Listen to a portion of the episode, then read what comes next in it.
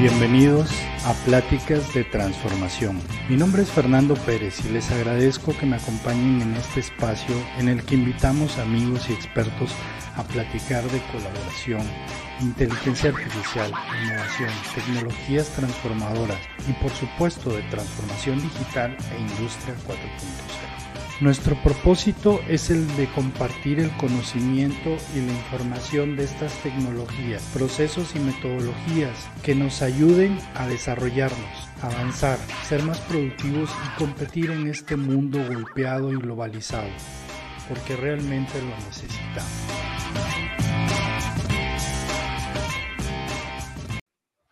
Sí, este, disculpen el, el ¿cómo se llama?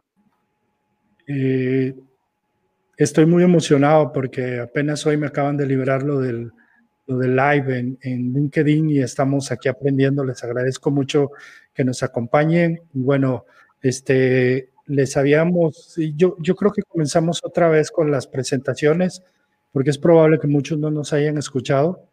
Este, Chillén, Ramiro y, y Javier, no sé si gustan presentarse en ese orden. Hola, buenas tardes a todos. Yo soy Cheyenne de Jesús. Eh, soy administrador del laboratorio de Innovation Gym aquí en el Tecnológico de Monterrey. Y también eh, soy consultor de Industria 4.0 a través de mi empresa particular, Smart Spaces Monterrey. Eh, me especializo en dar cursos, capacitaciones y consultorías en, en ese tema. Muchas gracias por la invitación a participar el día de hoy. Sí, bueno, ¿qué tal? Buenas tardes. Gracias, Fer. Eh, mi nombre es Javier Núñez, soy CEO de Nuvasoft, una empresa eh, orientada principalmente a temas de eh, software en la parte de la nube, aplicaciones móviles y también Internet de las Cosas en protocolos inalámbricos. También damos, obviamente, consultoría para todo el tema de transformación digital y la utilización de tecnologías de industria 4.0. Es un placer estar aquí con estos amigazos. Ok, bueno, mi nombre es Ramiro Antiveros, soy director y socio de Janus Automation. Nuestra compañía está operando actualmente en, con oficinas importantes en Estados Unidos, México, Brasil y Argentina. En mi caso particular, estoy en, en la dirección de Janus México, así que nos estamos dedicando a todos los temas relacionados con Industria 4.0, digitalización, temas de automatización, inteligencia artificial, todo lo que nos lleva de la tecnología eh, llevamos la tecnología a la industria. Y bueno, muy contento de poder compartir hoy con este grupo de apóstoles que están impulsando toda la tecnología acá en Nuevo León. Excelente, excelente. No, les agradezco a ambos, les agradezco a todos por un poco la paciencia. Aquí estamos eh, tratando de compartir el conocimiento y de repente lo necesitamos nosotros. ¿no? eh, ¿quién, ¿quién, se apunta a hablar? Sí. ¿Quién se apunta a hablar de, de, qué es Apóstoles de Nuevo León? A ver. Si quieres, Javier tiene ganas, Javier tiene ganas. Sí, sí, Javier, dale, Javier. Es la única que me sé, entonces. Este...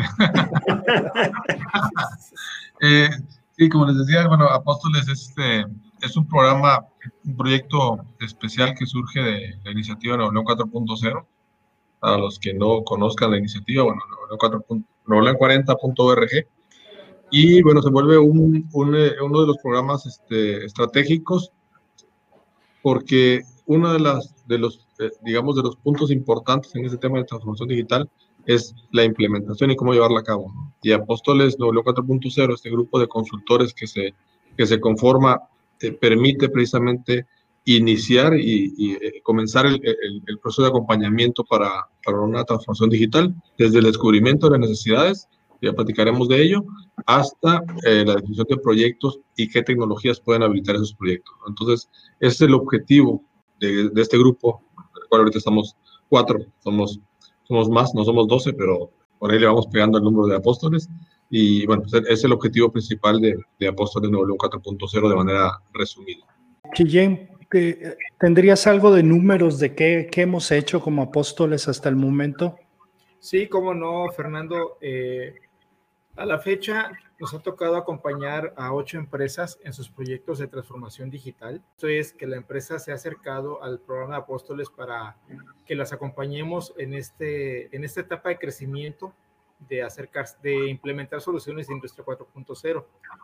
Entonces, cuando nos hemos acercado a ellas, hemos descubierto que hay un promedio, pueden ser más, pueden ser menos, pero en promedio son dos proyectos que se pueden desarrollar por empresa, donde les ayudamos a, a implementar esas tecnologías. Y en términos generales, hemos completado un proyecto y medio promedio por cada una de las empresas que se han acercado. Y hay otros todavía en proceso. Ramiro, este, ¿qué, qué, qué hacemos en Apóstoles? ¿Qué, ¿Cuál es el valor que damos? Platícanos un poco.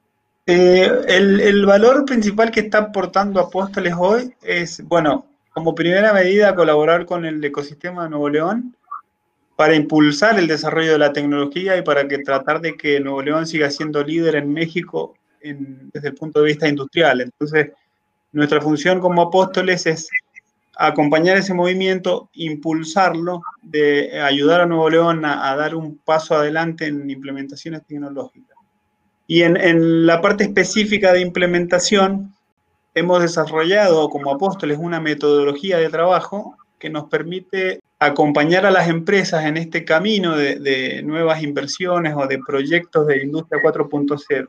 Inicialmente se empieza con una evaluación desde el punto de vista económico, porque el objetivo nuestro es eh, ayudar a que las empresas inviertan en tecnología, inviertan en proyectos que luego van a ser, eh, van a redituar económicamente a la empresa, es, ir a buscar una inversión que va a tener su retorno. Entonces hay una parte de prospección donde se trabaja inicialmente eh, con un grupo general de, de, la gerencia o de la parte directiva de la compañía, identificando las oportunidades y de alguna manera llegando a una cuantificación de los ahorros o de los beneficios que se puede conseguir. Integramos en esa parte mucho las escuelas, las universidades, todo el sistema educativo de Nuevo León y lo pegamos a una parte de evaluación, a una parte tecnológica, donde luego de que se hace la primera parte de prospección de las oportunidades, se analizan desde el punto de vista tecnológico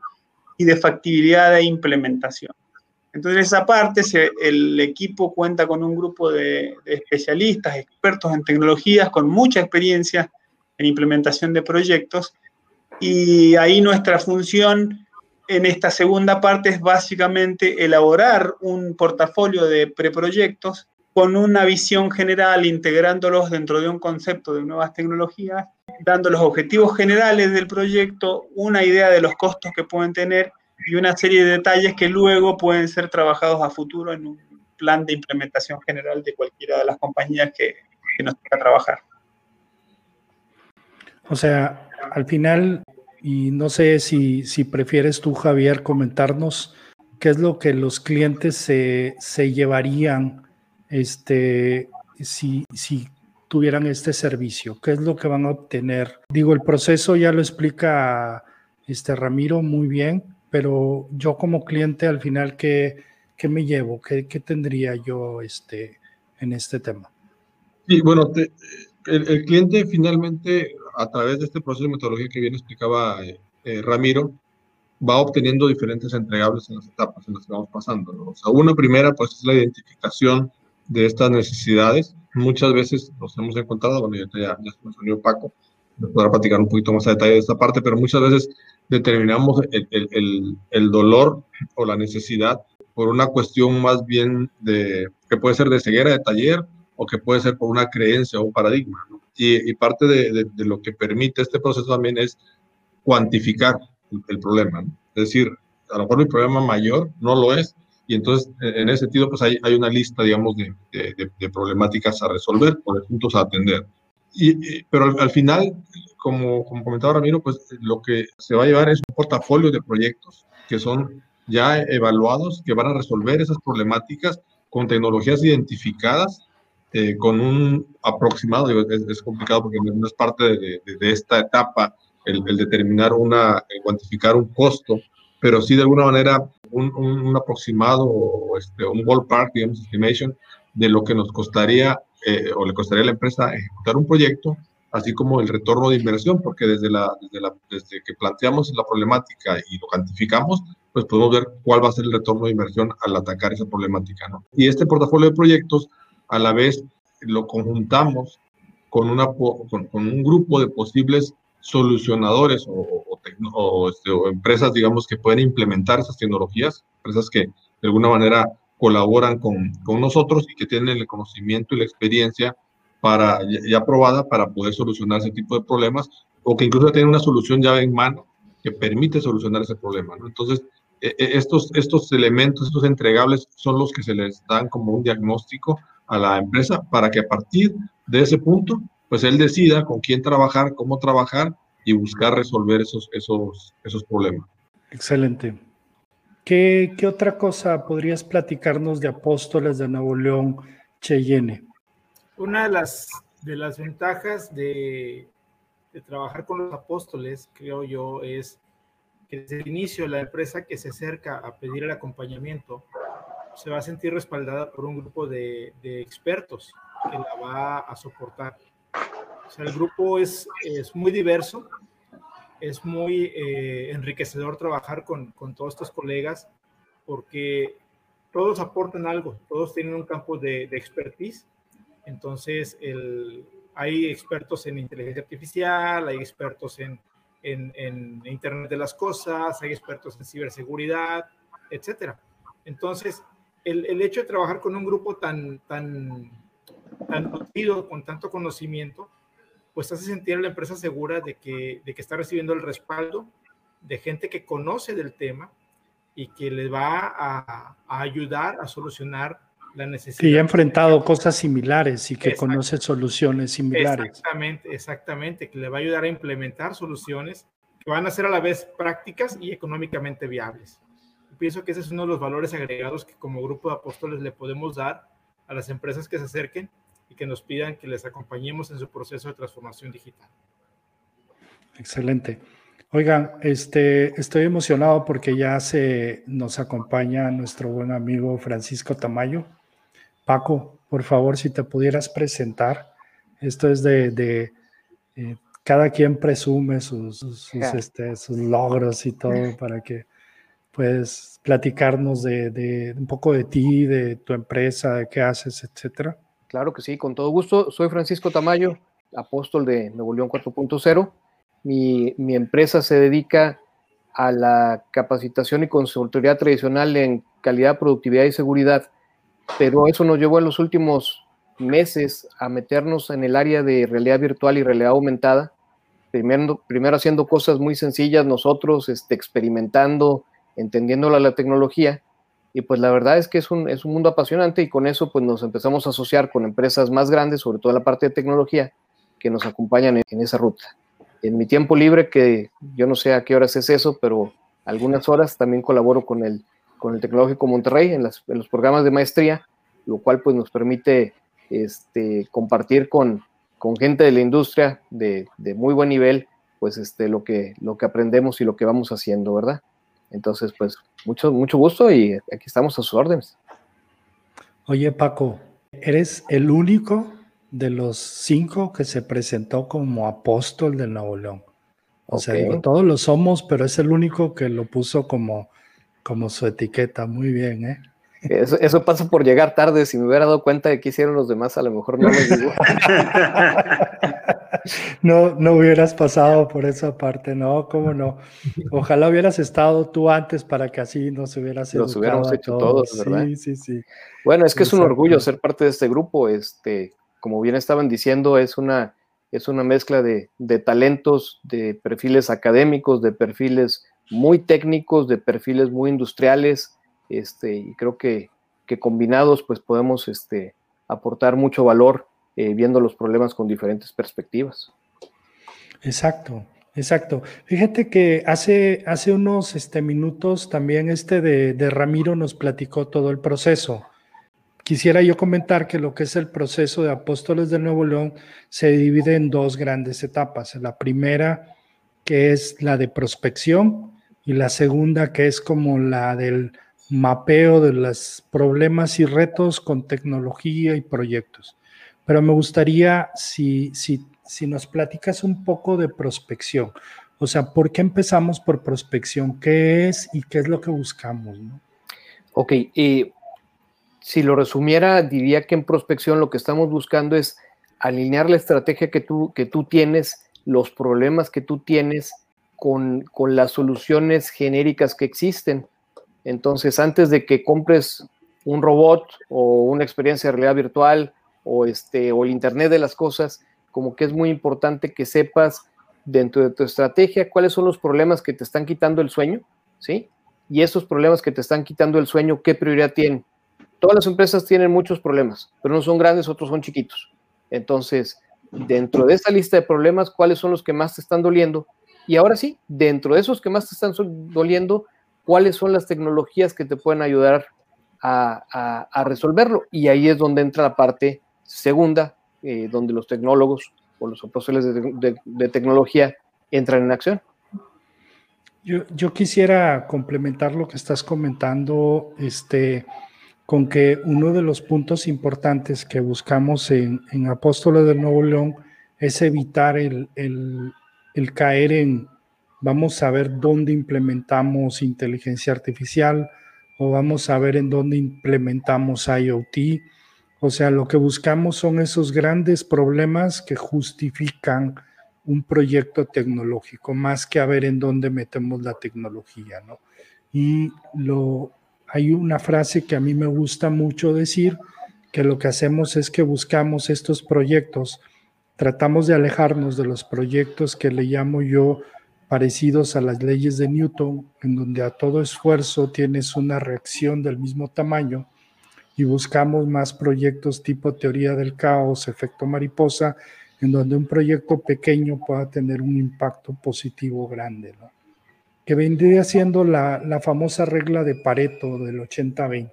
Esos pequeños problemas que, que le pegan a muchas cosas o que te traen un beneficio grande. Y eso es lo que buscamos en prospección, ¿no? Así es. Otro, otro de los temas que, que yo me he encontrado, eh, y una vez estaba yo platicando, estaba en una plática del cloud, del clúster automotriz, y estaban realmente los proveedores de tecnología y estaban los clientes y estaban tratando de, identificar posibles proyectos para, para implementar Industria 4.0 y uno de los retos que tenían es lo que queremos resolver porque llegaba y, el de tecnología decía, no, es que el cliente no me da claridad de exactamente qué necesita y entonces ya le he propuesto dos o tres cosas y no y me dice que no es lo que quiere. Cuando hablaba yo con los clientes te decía, no, es que eh, yo tengo un problema de este tamaño y me están tratando de resolverlo con un proyecto de este tamaño muy grande y entonces no encuentro el caso de negocio para convertirlo. Está muy padre, está muy esto, pero, pero no tengo el caso de negocio para convertirlo. Entonces, lo que buscamos con prospección es precisamente eso, o sea, ver exactamente qué tamaño es el problema para que luego cuando llegue los tecnólogos encuentren el proyecto del tamaño adecuado para el problema que tenemos, ¿no? ¿Sale? Entonces, no sé si quisieras hablar un poco de eso, Ramiro. Nuestro aporte en ese punto es muy importante, Fer, el, foco que estás haciendo, porque básicamente em, de alguna manera nosotros actuamos como agentes agnósticos a una empresa, a una tecnología o un producto particular. Entonces nos vamos a enfocar.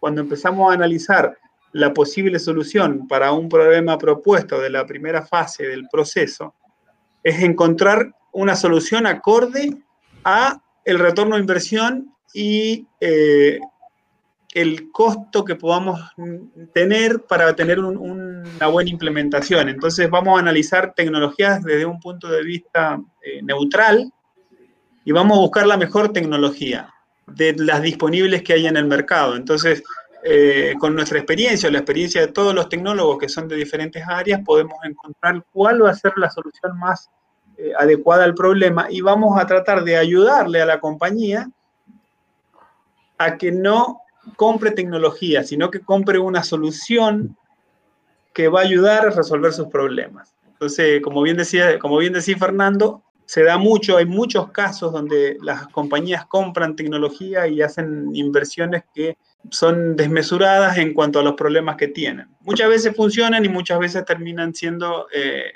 no terminan siendo óptimas para el tipo de problema. Entonces, nuestra función es eh, nivelar las expectativas con nuestro conocimiento técnico eh, y en base a una inversión definida, encontrar la mejor opción o las mejores opciones, porque probablemente hay más de una, que puedan aplicar a esa solución.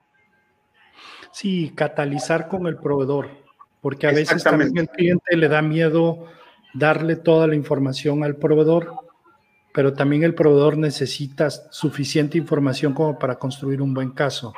Entonces es catalizar la información de forma de que sea apropiadamente utilizada, ¿no?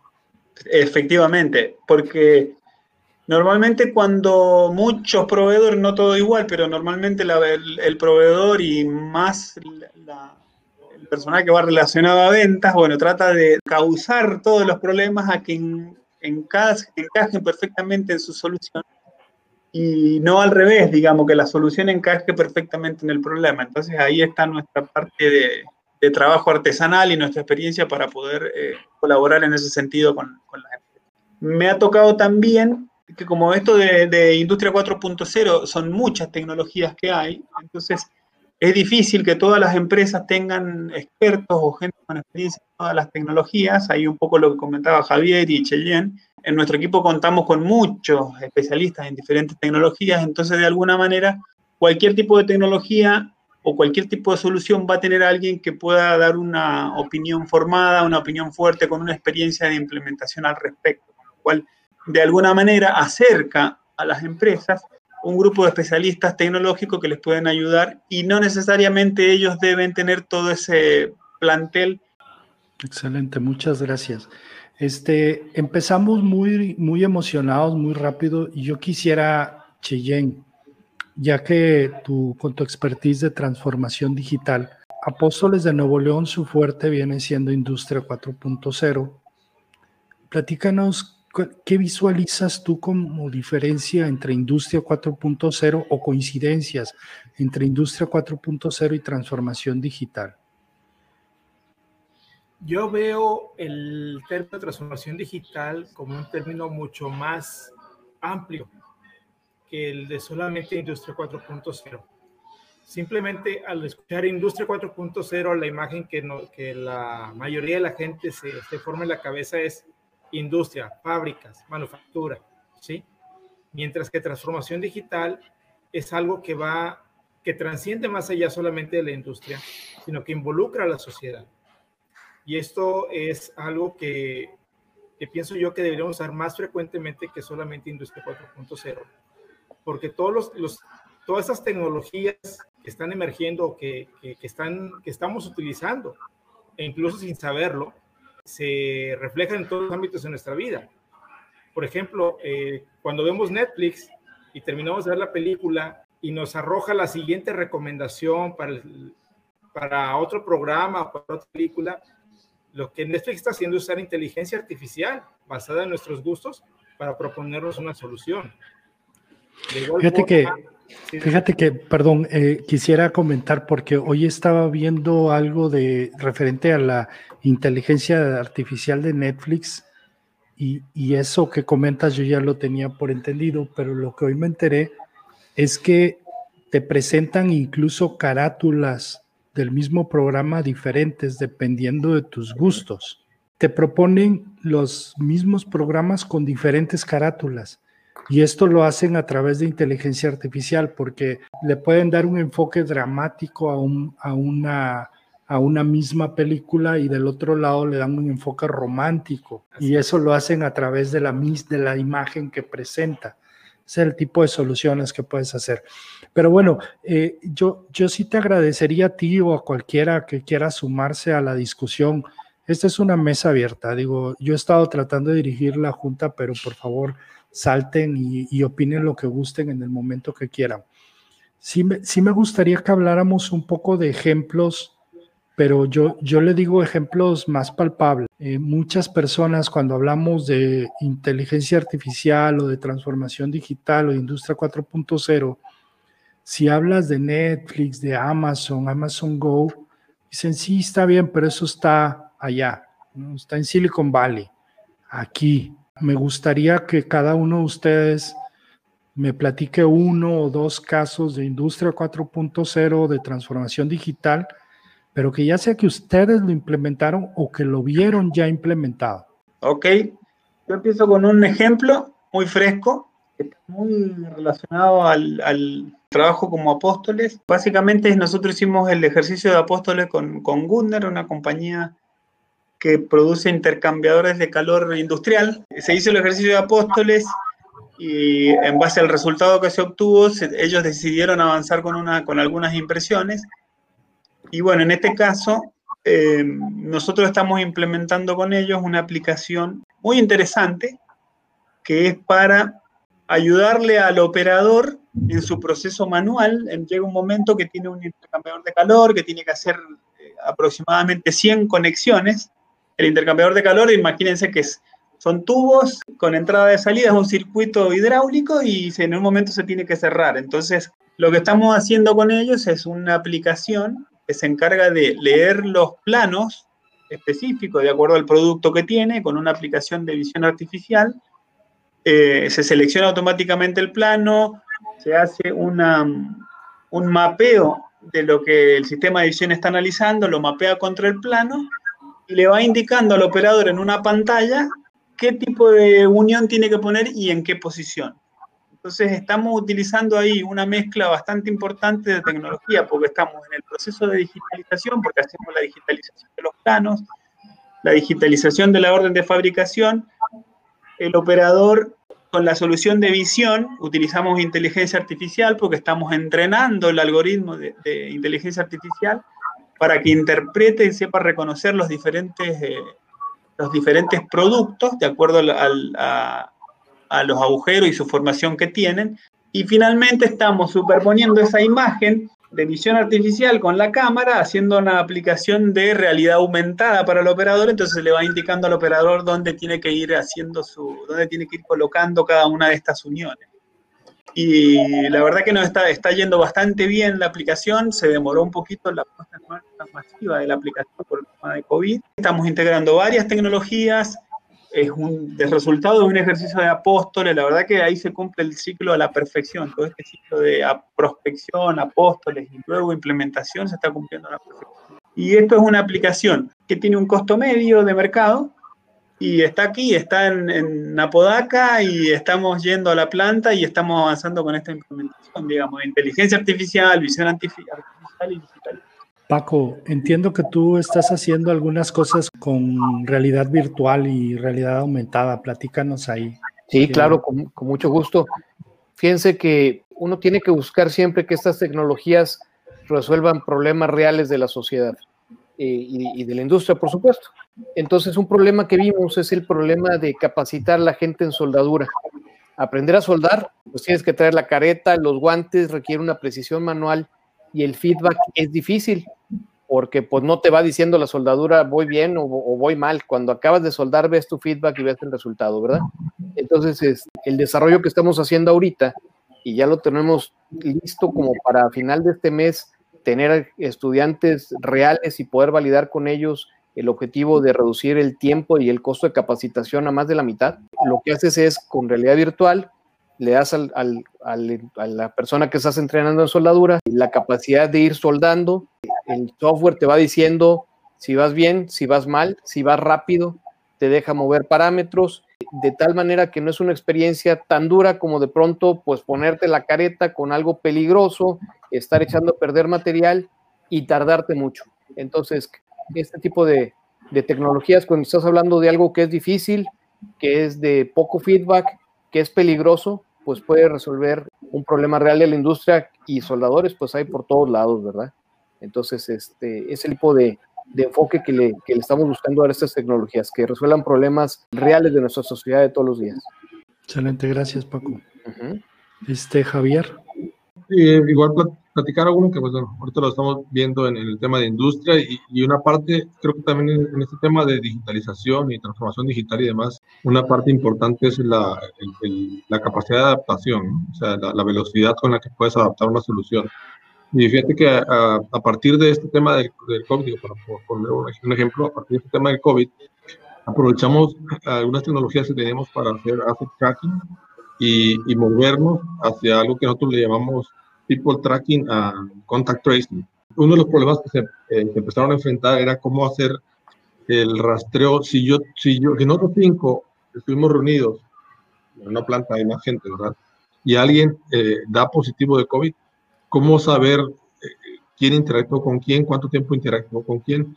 Y ahí, bueno, la solución que se adaptó precisamente fue, por un lado, utilizar una tecnología de Real Time Location System, que es este, mucho, muy precisa, o sea, una precisión de, de centímetros, eh, a través de dispositivos wearables que, que, te permiten precisamente tener esa posibilidad de saber a la sana distancia, a dos metros, a través de, mecanismos de IoT, y se almacena en la nube para poder hacer una, analítica de datos, empezar a ver eh, en el momento que alguien tiene COVID, se hace, digamos, como, como un, este, un, un post-mortem, ¿no? O sea, hacia atrás, ¿no? En las últimas dos semanas, con quién estuviste interactuando, durante cuánto tiempo y a qué distancia. Entonces ahí puedes filtrar y decir, bueno, pues eh, los que estuvieron a menos de, un metro y medio, que estuvieron pues al menos un minuto, ¿no? Porque a lo mejor puede ser que, pues, que cruces, pero si tu equipo de protección personal no pasa nada, pero oye, estuviste 10 minutos platicando con alguien a menos de dos metros, entonces hay un riesgo, ¿no? Entonces, esa es la parte de trazabilidad que puede dar. Actualmente, tanto por la cuestión de la tecnología, estamos con un par de empresas grandes tanto en Saltillo como aquí en, Nuevo León, prospectando, está en el proceso de, oye, no es algo, eh, como decía Ramiro, algunos son costos medios, son costos altos, están en ese proceso de evaluación, pero eso nos permite, digamos, de alguna manera, eh, incluso capitalizar, como esta parte es una, una problemática real que nos plantearon y que eventualmente no es nada más posibilidad adicional a esta cuestión de, la sana distancia y el rastreo de contactos, digamos, de riesgo. ¿Cómo es el dispositivo que lleva el tracking de la persona? El dispositivo es, es, un, es un wearable, puede ser desde un wearable, puede ser un, o sea, un wearable es un, puede ser un llavero, puede ser una especie de, con placas de identificación. No es tan pequeño como, como un tag de RFID, ni tan delgado, pero es, es un wearable, es un llaverito, ¿no? Este, o puede ser un, algo un poquito más grande también, o sea, este, ahí depende de, de, de, las necesidades, hay varios tags de ese tipo. Y obviamente funciona con, con algunas antenas con, con, un, con, un, canal de frecuencia que es bastante, bastante, de hecho lo, lo probamos en, en, una planta de fundición donde había mucho ruido industrial, digo, sin problema, ¿no? Y en tiempo real pues estaba detectando el movimiento, de hecho tú en, en la pantalla puedes estar viendo pues, cómo se está moviendo. Entonces, la implementación es entregarle a, las personas ese dispositivo para que lo usen mientras están en el, área de trabajo. Sí, hay dos, hay dos modalidades. Una que eh, te registra el, track. Excelente. Chillene. Sí, eh, a mí me ha tocado atestiguar varios proyectos que se han desarrollado aquí en el TEC de Monterrey, especialmente con el tema de, de COVID. Quiero comentar dos. Uno es el de detección de COVID a través de, de inteligencia artificial, analizando radiografías que se busca implementar en, primero en TechSalud y luego en otros hospitales de la zona, donde trae una, una precisión, eh, el 99.7% de que acierta el, la detección de COVID o confirma la, la enfermedad. Este, todo esto es a través de inteligencia artificial. Y otro, también me, me tocó atestiguar, es eh, usando analítica de datos, detectar a través de las aguas residuales una serie de de muchas cosas que se pueden detectar, eh, de uso de narcóticos o drogas, eh, enfermedades como este, intestinales e incluso también COVID. La intención de, implementar esta solución usando analítica de datos es que pueda detonar eh, políticas de salud pública, de decir, ¿sabes qué? Analizando las aguas negras de tal región o de tal colonia, nos damos cuenta de que en el residuo encontramos eh, restos de COVID este, y entonces que las autoridades sanitarias puedan ir a esa zona a, investigar dónde están los casos, ¿verdad? Este caso de que, bueno, suponiendo que no, que no hubiera casos declarados de esta enfermedad en esa región. Entonces, estos son dos ejemplos de esas tecnologías aplicados y desarrollados aquí localmente en la zona, en Monterrey. Excelente, gracias. Fíjate que yo quisiera este, traer a la mesa también que hay proyectos, muchos como los que están haciendo ustedes, que son muy valiosos, sobre todo cuando no existe solución o se requiere algo tan especializado como lo comentó Ramiro, como lo comentó Francisco, Javier, etcétera. Pero hoy por hoy también yo traigo una tarea de documentar tanto casos de éxito que se aplican a apóstoles como he tenido contacto con algunas empresas que ya tienen soluciones ya hechas, ¿sí? Y sobre todo, este, lo que yo estoy buscando son casos que nos ayuden a llegar más hacia la base de la pirámide, que lo que le llaman la, la innovación disruptiva, en donde tengamos soluciones para las pequeñas y medianas empresas, en donde el costo de entrada no es tan alto ¿sí? Que el costo es bajo, de hecho, ¿no? Hay una empresa con la que estoy trabajando para documentar los casos, espero que la semana que viene pueda yo platicarles, que ellos te ayudan a calcular el OEE e y otros indicadores relevantes a través de dispositivos, la mayoría no intrusivos.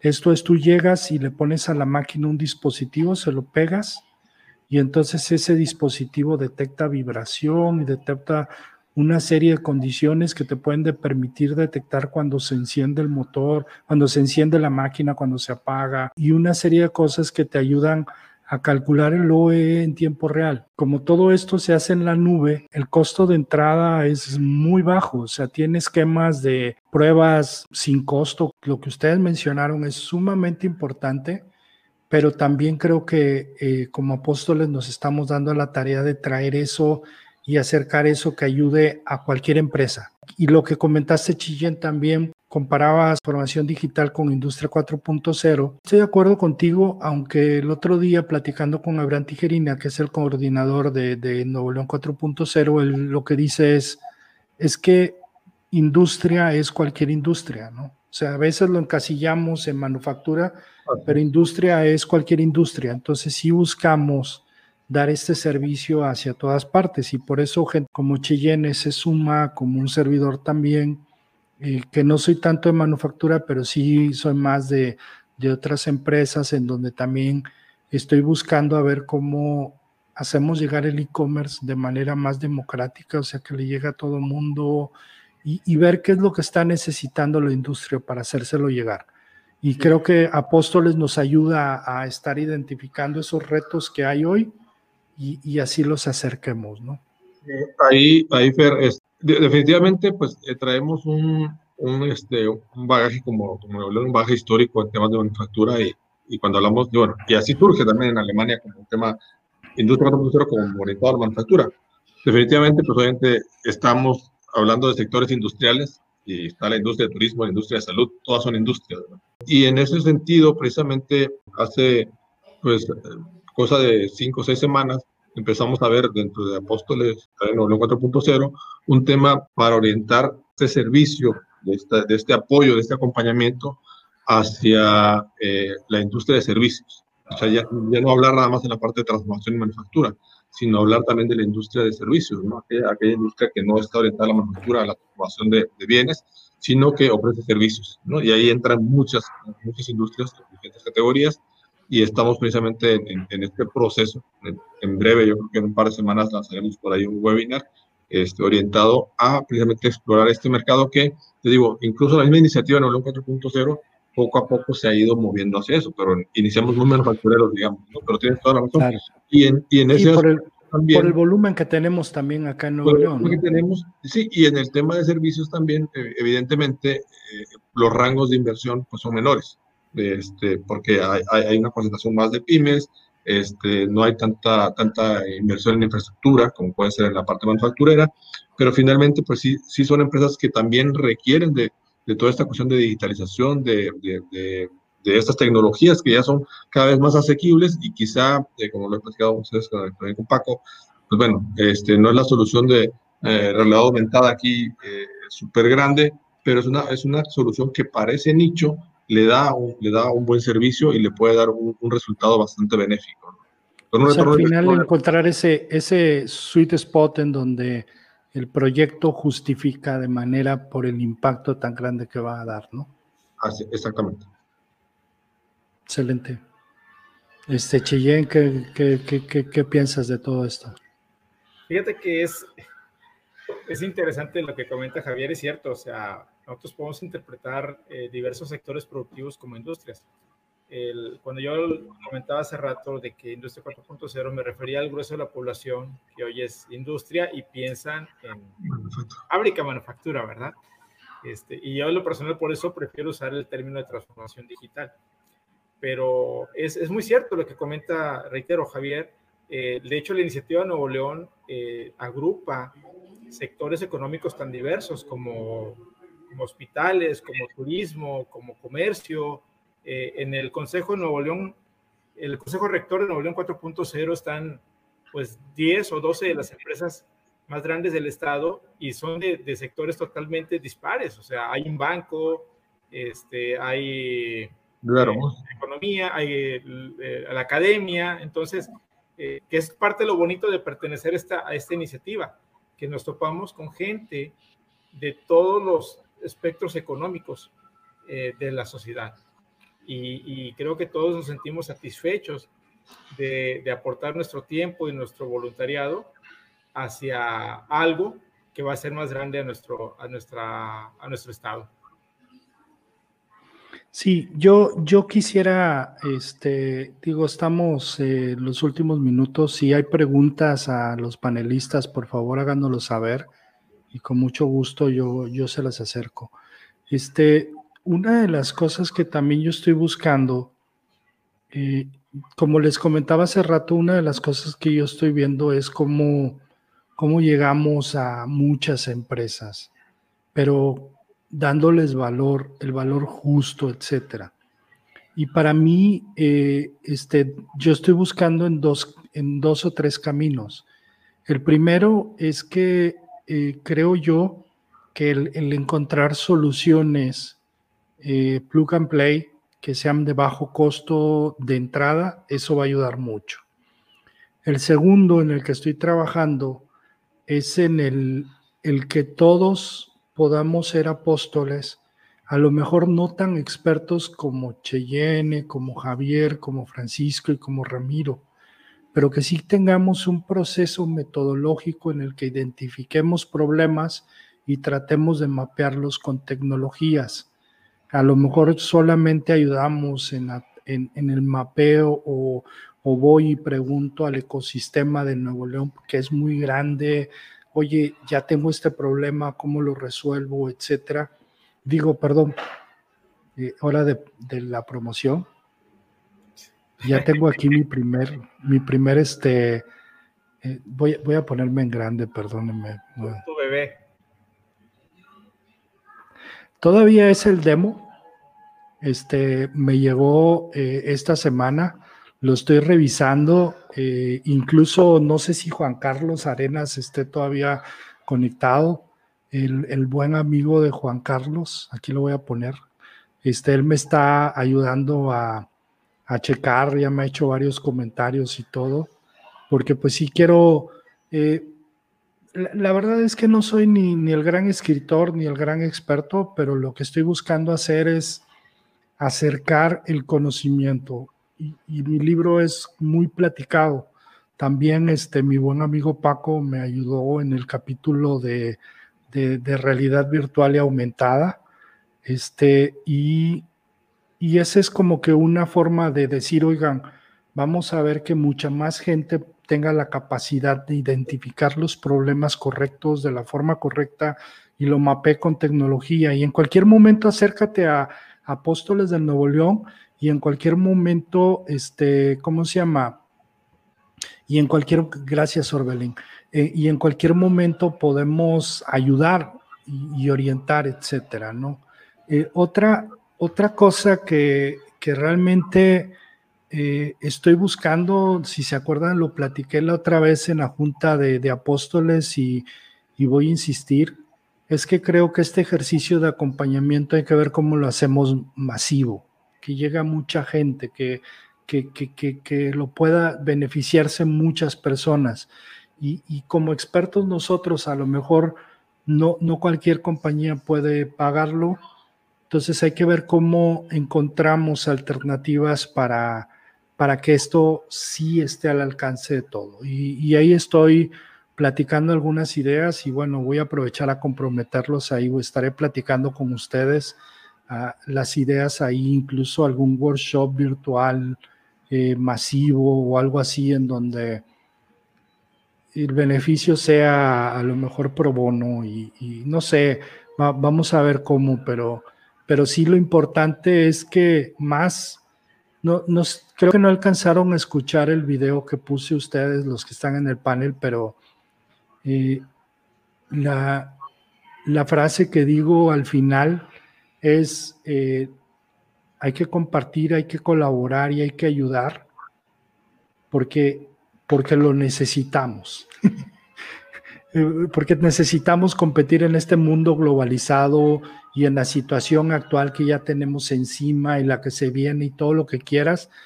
O sea, necesitamos colaborar y ayudar a todo el mundo porque no, no, son, no estamos como que salgo yo solo y ya, sino que todos tenemos que apoyarnos y todos tenemos que ver que todos salgamos, porque no, no es de una sola persona. ¿Sale? Este, digo, eh, ya se cumplió el tiempo. Me gustaría, si, si quieren dar este un, último comentario cada uno, con mucho gusto lo, los escuchamos, ¿no? Sí, muy bien. Sí, Fernando, un poco continuando con tu idea, evidentemente ya estamos en el mundo colaborativo, digamos, en el mundo de las redes sociales y definitivamente el conocimiento se construye entre todos y más que nunca tenemos que estar unidos para salir adelante como grupo, como equipo y como sociedad. Depende de cada uno en el lugar que esté. Eh, así que totalmente alineado a lo que es colaborar, compartir y participar y ayudarnos entre todos. Y mm, el otro punto de vista que también quería dar, eh, que estuvimos conversando sobre soluciones, soluciones pequeñas que sean de alto impacto pero también tenemos nosotros como misión y como parte de nuestra evangelización como apóstoles es eh, que las empresas también deben entender que para avanzar y para progresar se necesita invertir. Y no siempre la inversión, no siempre la inversión va a ser eh, sumamente barata o sumamente accesible, porque bueno, es complejo el tema de tecnología. Entonces tenemos que trabajar y las compañías, nosotros tenemos que ser un factor de cambio en eso y que las personas, los tomadores de decisión entiendan que eh, hay que invertir. Si no invierten y si no vamos, avanzamos en tecnología, definitivamente nos vamos a quedar atrás en, en, el mercado y en la industria, ¿no? Sí. Bueno, aprovecho ahí también para dar un último comentario. Como comentan Ramiro Fer, creo que hay un trabajo bastante interesante que se ha dado de manera natural. Llevamos ya tres años trabajando de una u otra manera este, eh, elaborando y todo esto pues en beneficio de tratar de democratizar, digamos, estos, estos conocimientos.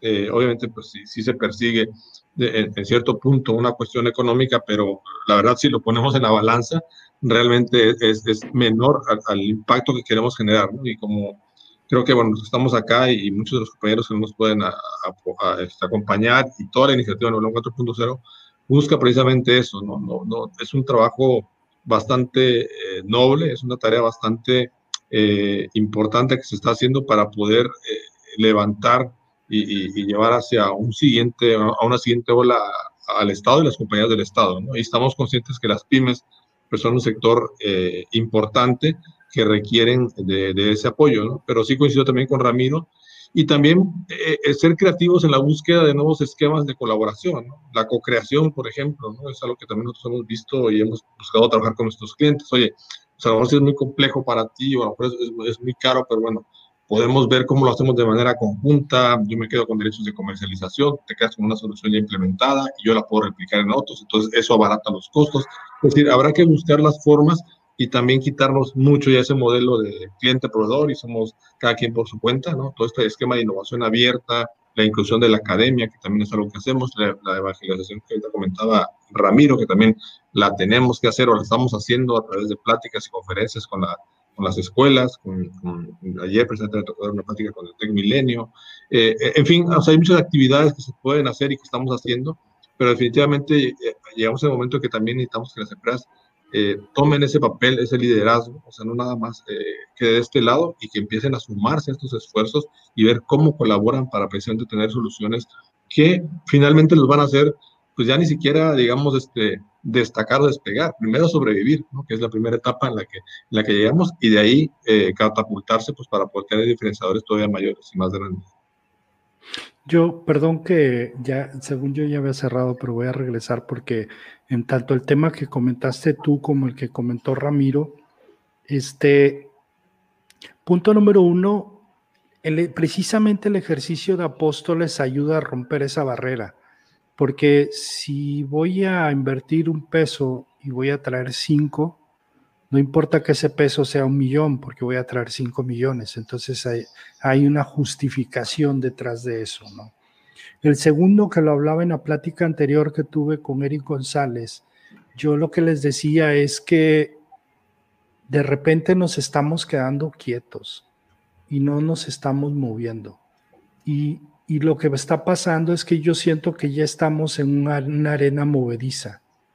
Entonces, si te mueves, sí corres el riesgo de hundirte, pero también corres la, la, oportunidad de salir y avanzar.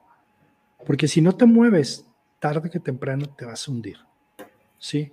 Yo, yo lo que le decía es que muchas gente se quedaron parados porque dijeron, ah, la pandemia va a durar 15 días.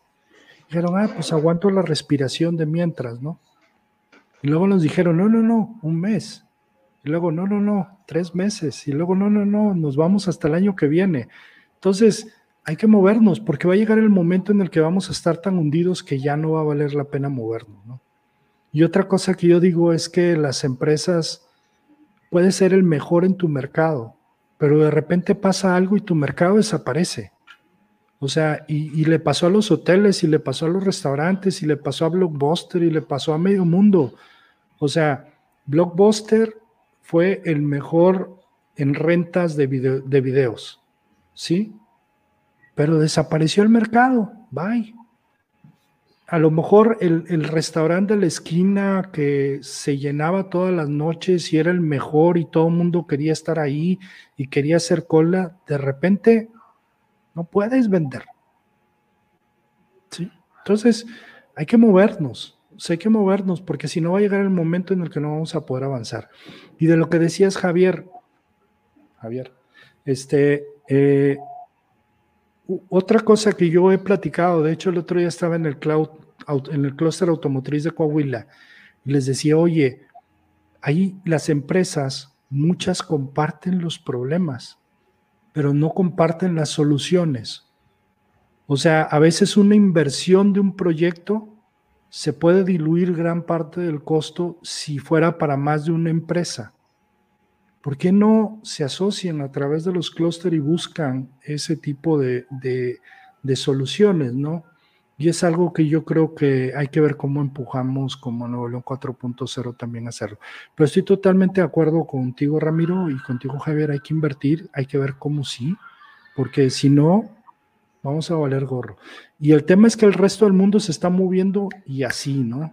Ahí tenemos a Fer, todo el, Fer Huerta, todo el tiempo que nos está Inge jode con eso.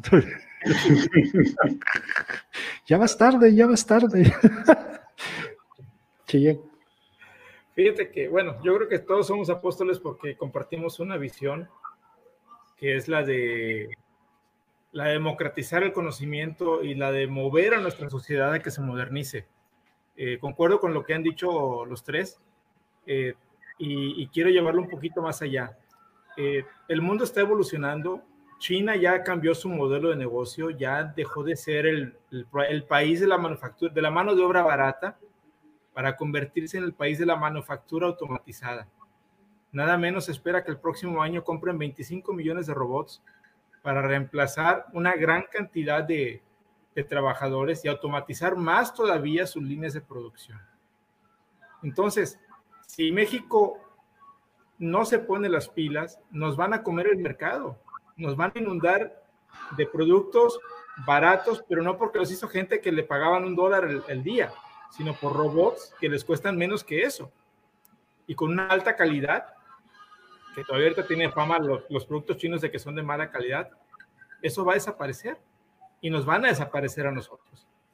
Entonces, eh, a los que nos escuchan, eh, a los que asistieron a esta, a esta plática, les invito a que piensen seriamente en eso, a que a que se acerquen a los apóstoles y que nosotros nos permitan acompañarlos en sus proyectos de modernización, que tienen que ser ya, porque si no, no vamos a, sobrevivir no solamente a la pandemia, sino a la competencia.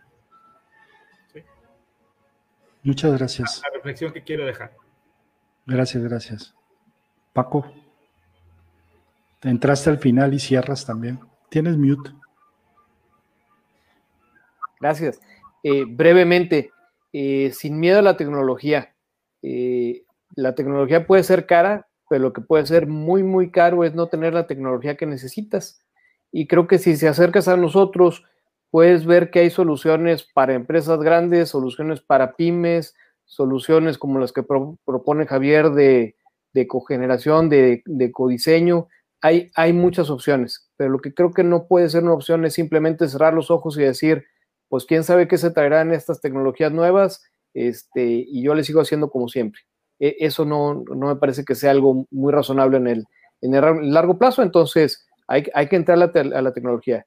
Es lenguaje y pues nos abre una nueva, este, un nuevo mundo de posibilidades el, el entender todas estas tecnologías. excelente Paco, excelente todos, muchas gracias. Por favor, compartan, por favor, este, eh, todos los jueves a la misma hora vamos a estar acá platicando.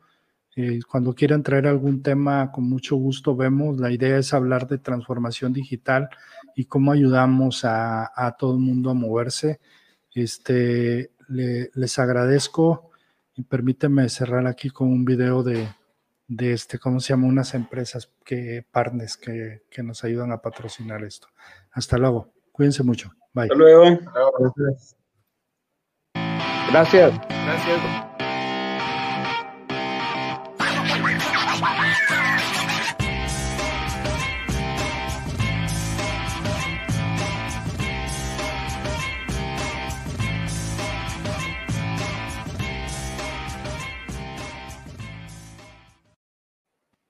Bueno, muchas gracias, este, gente, por, por acompañarnos. Estamos platicando y luego les paso todos los links para que lo compartan con, con quien gusten. ¿Sale? Gracias, hasta luego.